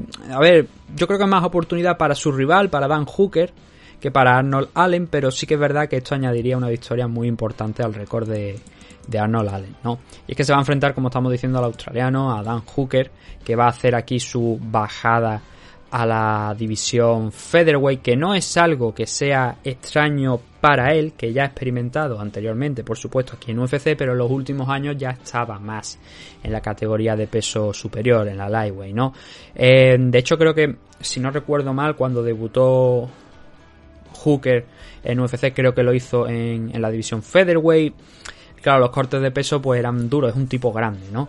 Aún así cumplió con todo, si no recuerdo mal. Eh, pero la marcha de Hooker en, la Featherweight, digamos que fue bastante convulsa, ¿no? Así que acabó subiendo la Lightweight un poquito por, por eliminación, donde ya todos conocemos que llegó a estar rankeado en unas posiciones altas, creo que si no recuerdo mal, me parece que estuvo, llegó a estar en la quinta posición. Y, y ahora por tema de derrotas que ha ido sumando, pues vamos a tener a, a Dan Hooker bajando nuevamente a la división Featherweight, ¿no? Para probar, para ver si hay suerte y puede, ya ahora que es un luchador más maduro, utilizar todo lo que ha aprendido en la división Lightweight para utilizar esas armas aquí en, en una categoría inferior. Lo que pasa que, claro, eh, digamos que la apuesta es arriesgada porque no va a tener un combate, digamos, entre comillas, de de ajuste, ¿no? De probarse, de ver cómo puede bajar a 145 y si puede estar bien, que desde luego, como hemos dicho, el corte lo puede dar sin ningún tipo de problema. El rival que tiene enfrente es Arnold Allen, peleando en casa, 17-1 de récord. Ahora mismo parece prácticamente imparable Allen en, ese ascenso. No es el luchador, digamos, más excitante, más emocionante del mundo, pero sí que es verdad que la posición que tiene ahora mismo dentro del top 15 se la ha ganado a pulso. Está en octava, no, perdón, en séptima posición ahora mismo Arnold Allen en los rankings. Y bueno, vamos a, ya con esa breve previa, vamos a, a ver, vamos a rascar, vamos a ver los datos más importantes de este enfrentamiento y de los últimos combates que han tenido uno y otro. Arnold Allen, ya te hemos dicho, 17-1 de récord. Os podéis imaginar que, como ya hemos aventurado, ¿no? Es un poco más alto Dan Hooker. Bueno, bastante más alto y tiene más alcance. Esa es una de las armas que va a tener que utilizar contra Arnold Allen y que Allen va a tener que explotar. eh, o sea, va a tener que explotar, va a tener que intentar vencer. 1,73 de estatura para Arnold Allen. 1,83 para eh, Hooker en alcance. Pero aquí es donde viene el problema, ¿no? En el metro 92 que tiene de alcance. eh, Hooker frente al 70 el metro 78 que tiene Arnold Allen. Sabiendo que además Hooker, donde especialmente brilla, es en el striking, es donde le hemos estado viendo hacer y obtener sus mejores resultados, nos surgen preguntas, no, nos surgen dudas. Es un combate, bueno, a ver. Eh, creo que podría ser en la misma línea, quizá a lo mejor de lo de Topuria contra Herbert, en el sentido de eh, Allen al tener esa desventaja, pues va a tener que dar un pasito extra, ¿no? Y va a tener que utilizar el wrestling, que ya le hemos visto utilizarlo en algunas, bastantes ocasiones aquí dentro de, la jaula. Vamos a ver los últimos enfrentamientos de uno y otro, vamos a mirar cómo llega uno y otro de- en forma. Vamos a empezar por Arnold, por Arnold ¿no? Yo creo que a lo mejor es lo más interesante aquí porque a Dan Hooker ya lo conocemos prácticamente todos. Arnold Allen entiendo que también, pero vamos a ver. Lleva 8 combates aquí dentro de, UFC, que se dice pronto. 8 combates, 8 victorias. Ha derrotado a Alan Omer, Sin Mesa, más Juan Amirhani ha sido una de sus víctimas, Max Barnell que ahora anda, si no me falla la memoria, por Bellator creo, me parece que, que anda, o... La verdad que no lo recuerdo, creo que me parece que ahora está por, por Bellator, Max Barnell. Eh, Jordan Rinaldi, Gilbert Melende, Nick Lenz, Sodik Yusuf. Vale, los rivales. Bueno, hay que cogerlo entre comillas, ¿no? Hay rivales buenos. Y sí, Max Barnell está en Bellator, peleó hace, unos días contra Dan Borix el fin de semana pasado, ya decía yo que me sonaba. Eh, hay que cogerlo entre comillas porque, claro, a ver, rivales importantes que ha tenido aquí. Más Juan Amirhani, podemos considerarlo ahí medianamente importante. Max Barnell. Creo que, aunque esté en Bellator, es un rival que hay que respetar y que tiene bastante nivel. Lo que pasa que no brilló aquí en, en UFC. De hecho, ese, ese combate contra Allen fue el último que tuvo el danés en, la compañía.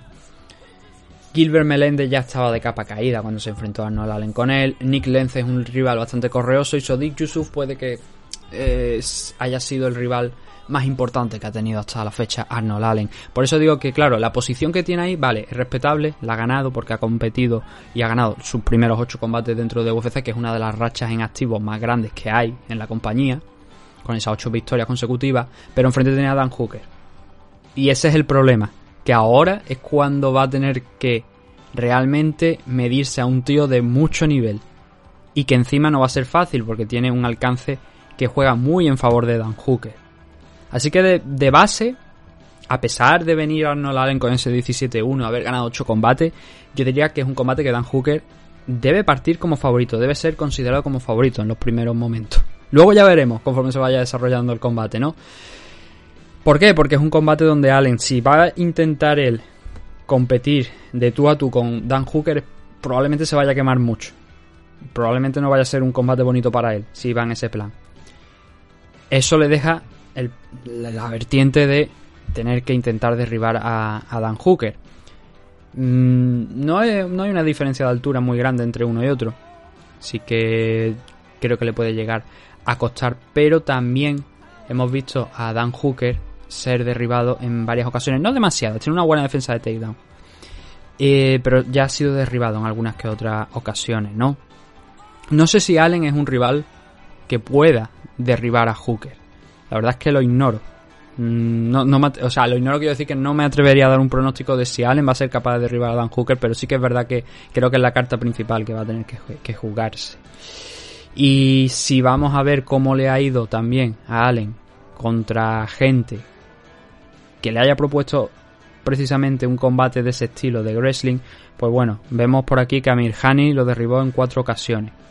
Que Max Barner lo derribó en seis ocasiones. Pero ha ido mejorando esa defensa de takedown. Y no creo que Dan Hooker, que como digo, también lo he visto. O sea, e- es una realidad. Dan Hooker también en determinado momento opta por derribar a su rival. Pero claro que si tienes el game plan principal del striking, del kickboxing, no creo que vaya a utilizar el, el derribo. Ahora bien, si Arnold Allen se pasa de la raya, intenta abalanzarse sobre él más de la cuenta, a lo mejor ahí ya sí que se le puede todavía tener una complicación mayor, una dificultad extra para, para Allen. Yo creo que esto se va, va a ser un combate muy complicado para Arnold, como estoy diciendo, y que Hooker tiene las papeletas para ganar. Ahora bien, veremos qué es lo que ocurre. En las apuestas están muy igualados. Están en 1.87 Arnold Allen, Dan Hooker está en 1.95. Dan como leve favorito a Allen, supongo que por eh, el número de victorias que lleva. A ver, no hemos hablado de, la- de los últimos cinco enfrentamientos de Dan Hooker, han sido dentro de la división Lightweight. Eh, se cuentan por em, dos victorias y tres derrotas. Pero claro, en el caso, por ejemplo, que hemos hablado antes de, em, de Gunnar Nelson, ¿no? De la derrota contra Duriño, de la derrota contra eh, Leon Edwards, estamos hablando de que Dan Hooker llegó a esas posiciones superiores del ranking, quinta posición creo que fue, no, lo recuerdo, me parece que fue, que fue la quinta, y entonces fue cuando perdió contra Dustin Poirier, contra Michael Chandler, contra Islam Makhachev, claro, a ver, eh, perder contra ellos no tiene nada de, de malo porque es lo que estamos hablando. Eh, Chandler eh, está en una posición muy buena. Dustin Poirier ha sido contender en varias ocasiones por el título y la Makhachev muy probablemente vaya a ser el siguiente también en línea, más allá del Charles Oliveira contra Justin Gage que está preparado, ¿no? Que, que se va a disputar, si Dios quiere, si no hay problemas para ninguno. Entonces, claro, eh, lo que estamos diciendo, ¿no? En esos combates, pues vimos un poquito de todo, ¿no? Dan, eh, la Mahache pasó por encima de, Dan Hooker, no le dio ningún tiempo para reaccionar. Derribo, Kimura, buenas noches, señora, ¿no? En la victoria contra Paul Felder y Narra Paras, la de Paul Felder fue un combate muy, muy interesante. eh, muy abierto en el striking también. Ahí sí que derribó a Paul Felder en una ocasión, pero eso es poco más que algo testimonial, ¿no? Y luego el combate contra Dustin Poirier, yo creo que fue un combate que Hooker estaba ganando los dos primeros asaltos, pero que se desfondó. Y que eso le impidió llegar bien a los últimos rounds donde Poirier ahí en, ese, en esos asaltos, en esos minutos de campeonato, ahí sí que se demostró que era superior. Que, bueno, no que fuera superior, sino que aguantó mejor y que ya Hooker se vino abajo. Pero Hooker completó un grandísimo combate contra Dustin Poirier. No lo pudo hacer contra Chandler, que lo noqueó en el debut de Chandler dentro de, UFC.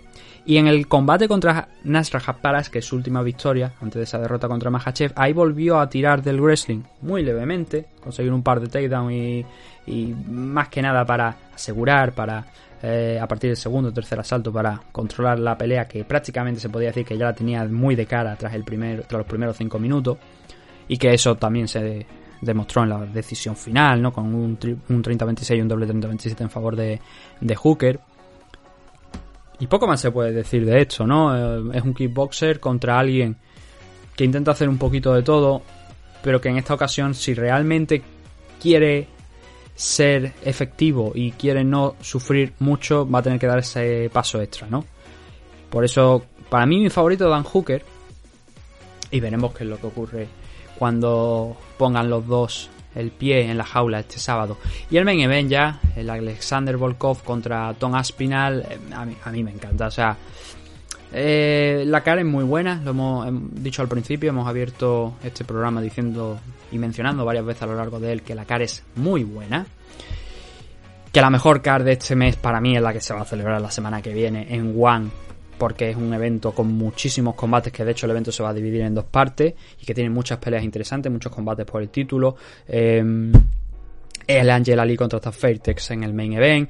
Tiene el Demetrius Johnson contra Rod Tan en un combate mixto de Muay Thai con MMA. Un asalto de Muay Thai, un asalto de MMA, otro de Muay Thai, otro de MMA. Así que va a estar muy interesante toda esa car porque además está Adriano Moraes. Hay muchos luchadores de, de allí de Japón, de Asia. Pelea Akiyama contra Shin Aoki. Habéis, escuchado bien. Yoshihiro Akiyama contra Shin Aoki. Así que, joder, eh, me gusta mucho más ese evento que podríamos decir son dos eventos realmente porque lo van a dividir, que este de, de Londres, pero está muy bien la CAR de Londres, ¿no? Y este main event a mí me encanta, yo lo he repetido en muchas ocasiones y lo voy a repetir una vez más. Alexander Volkov a mí me parece el mejor eh, heavyweight que hay en UFC fuera del top 5. Ahora mismo está en el top 6 porque Taito Ibasa pegó un salto espectacular tras derrotar a Derrick Lewis. No sé si realmente como para estar tercero, a mí me llama mucho la atención. Yo creo que no debería estar en, en esa posición, pero bueno, se la han dado y ahí está, ¿no? ¿Por qué? Vale, porque si miramos las derrotas de Volkov desde 2000... En 2015 perdió su último combate antes de... O sea, quiero decir, ha tenido tres derrotas dentro de, UFC, pero en 2015 perdió su último combate fuera de, de UFC. Y aquí ha ganado a mucha gente importante. Entre ellos al ex campeón Fabricio Verdún, que lo, lo noqueó. Los combates que ha perdido han sido contra Derrick Lewis, contra Curtis Blade y contra Cyril Gané. Pero también ha derrotado a Walt Harris, ha derrotado a Lichair Overing, ha derrotado a Marcin Tibura. Por eso, eso que he dicho del top 5 es el mejor eh, heavyweight fuera del top 5 porque ha derrotado a prácticamente casi todos los contenders que pueda tener por abajo. Le faltan algunos, obviamente. Le faltan Jairzinho Rosenstruy, por decir un nombre, Chris Daukaus, ahora Tom Aspinall, ¿no? En la prueba, ¿no? Para demostrar si realmente Alexander Volkov es ese mejor heavyweight fuera del top 5, como yo digo, o Tom Aspinall es esa nueva brisa que ya está dentro de la división heavyweight, pero que de derrotar a Volkov va a pegar otro salto mayúsculo, no tan importante como el de Tuivasa contra Derrick Lewis, pero sí que es verdad que muy probablemente esta victoria, eh, si se la lleva a Aspinall, va a ponerle por encima de Chris Daukaus, que ahora mismo está en octava posición. En cuanto a los récords, o sea, en cuanto a los rankings, perdón, primero, Alexander Volkov está sexto, Tom Aspinall está un décimo, y en cuanto a los récords, estamos hablando de un auténtico veterano en Alexander Volkov, y muy joven todavía, porque son solamente 33 años, pero ya tiene 42 combates. 42, no, 42 no, perdón, 43 combates disputados, 34 victorias, 9 derrotas. Y Tom Aspinall tiene un 11-2 de récord. Pero como digo, es la savia nueva, ¿no? Es esa nueva brisa de aire que el limpio, fresco que ha llegado aquí a la división heavyweight de UFC. Y que es emocionante porque de momento, 4 combates, 4 victorias, pero es que ha finalizado a todos sus rivales. Y algunos de ellos ya podemos decir que han sido importantes, además. El caso de Arlovsky, que sí que es verdad que está un poquito ya, no de capa caída, porque creo que Arlovsky ha sabido reconvertirse, pero sí que es verdad que está muy fuera con respecto al, aquel Andrei Arlovsky de hace 15 años, ¿no? Donde ahí lo veíamos brillar. brillar con luz propia dentro de, la compañía, ¿no? Alzándose también con cinturones y tal. Spivak es otro de los rivales, de hecho es el último combate de Tom Aspinall, es la última victoria que ha tenido Aspinall, así que hablamos de alguien que ha entrado ahora también nuevamente en la última semana en el top 15 de nuevo, porque ya en, en algún momento Aspin, eh, Spivak ha estado ahí. Y bueno, vamos con los aspectos físicos. Al ser un combate heavyweight, aquí sí que importa también el peso entre uno y otro. Y por lo general, Aspinal es un tipo que es un pelín más pesado, un pelín nada más, quizás no muchas libras más que, que Volkov, pero que Volkov en algunas ha estado ahí muy muy al límite, ha estado cerca de las 265, así que vamos a ver qué versión vemos de Volkov en, en este evento. Lo mismo vemos a, un Volkov mucho, o sea, que se acerca a, ese límite de 265 y que esté por encima de Tom Aspinal, porque Tom Aspinal se suele mantener en 244, 245, ahí en 250, depende del combate al final, ¿no? Son heavyweights y depende mucho de, lo, de la exigencia y del tipo de rival que vaya a tener por delante. En general todos los combates, pero claro, como aquí el límite superior es mucho más amplio con respecto al de otras categorías de peso, pues ahí queda siempre ese margen, ¿no? Eso por la parte de, del peso. Por la parte de física, Volkov, o sea, por la, por la, otra parte física, ¿no? El tamaño, el alcance, es superior a Aspinal, pero no por mucho. Dos metros de estatura para, para Volkov, Tom Aspinal está en un metro noventa y seis aproximadamente.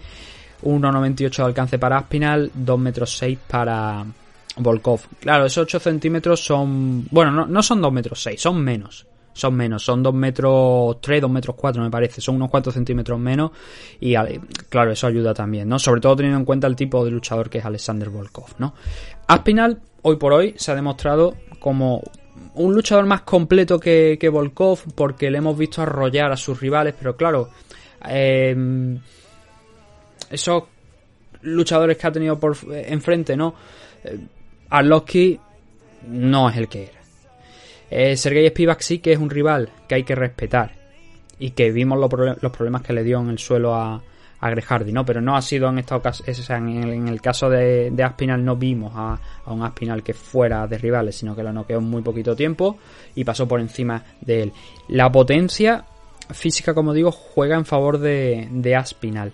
Y en, en los temas de wrestling creo que sí, que ahí es donde Volkov, pues, a ver, si tenemos que decir un combate en el que especialmente haya sufrido Volkov, tendríamos que señalar el de Curtis Blades, sin ninguna duda. Ahí fue donde Volkov sufrió muchísimo, pero muchísimo con el tema del wrestling. Entonces, yo creo que esa parte, respecto a eso, Tom Aspinall la puede tener ganada. Si ve que se le complican las cosas, por supuesto, main event, 5 minutos el primer main event que tiene además, como podéis entender, ¿no? Eh, Tom Aspinall, porque lleva poquitos combates, 4 victorias dentro de esa... O sea, 4 combates, 4 victorias dentro de ese 11-2 de récord que tiene. Y es ahí donde está la, la cuestión, ¿no? El, a ver, si se le complica la cosa, tirará por esa, por esa parte. ¿Será capaz Tom Aspinall de intentar derribar a, a Volkov? Y claro, a ver, ese es el antecedente. Volkov tiene una buena defensa de takedown. El combate contra Curtis Blade entendemos, yo creo que todo, que fue contra un rival que es muy probablemente el mejor wrestler de la división. Aunque eso no le dé luego pues para eh, participar en combates por el título, pero eh, ha sido y es creo el mejor wrestler de la división Curtis Blade, ¿no? Fuera de eso, ha habido otros luchadores que, claro, lo que han intentado con, con Volkov ha sido más la estrategia de intercambiar, de striking, y ahí ha sido donde no han conseguido derrotar a algunos. Sí, el caso de Cyril Canet, como estamos diciendo, sí que ha sido capaz de derrotar a Volkov. Derry Louis, ya sabéis que hasta el. O sea, que, que Derry Louis noqueó a Volkov cuando quedaban apenas 10 segundos para finalizar el combate y que Volkov tenía súper cerrado y súper ganado ese enfrentamiento, pero llegó esa mano de Derrick Lewis que lo noqueó y que lo puso a dormir a, Volkov cuando faltaban, como digo, 10 segundos para la finalización y ahí fue donde, pues claro, acabó obviamente siendo do- derrotado, ¿no? Eh, Volkov, un estilo de, de combate, pues muy, muy kickboxer, mm, le gusta también en muchas ocasiones buscar la- las low kicks, no con carácter muy amplio, pero sí que es, un, es algo recurrente dentro de, su repertorio, dentro de lo que es kickboxer, ¿no? Y Tom Aspinall, a mi, a mi parecer, es un poco más desordenado quizá en técnica, pero como tiene una potencia, una... Vaya, es que es como un bulldozer, ¿no? O sea, una máquina de esta, una, una pisonadora, una excavadora de esta, que te lleva puesto por delante si puede, ¿no? Ahí es donde está la cuestión, ¿no? Eh, claro, dentro de esa potencia, si te empiezas a agobiar, cuando te ves con la espalda contra la jaula, dices, ¿cómo me quito a este tío de encima? Eh, pero Volkov es alguien que sabe manejarse muy bien en todas las distancias, especialmente obviamente la del striking que estamos hablando, y si puede mantener, intentar mantener alejado a, Aspinal. ¿Por cuánto tiempo? Veremos. Eh, ¿Puede Aspinal competir con Volkov a tiempo completo a los cinco asaltos?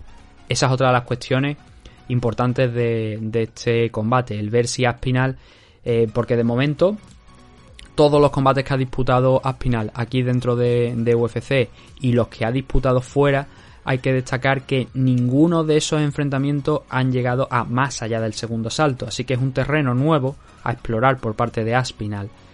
Eh, por eso, mis dudas también mm, por parte de cómo afrontará Aspinal. Pues ya no digo un cuarto, un quinto, digamos un tercero.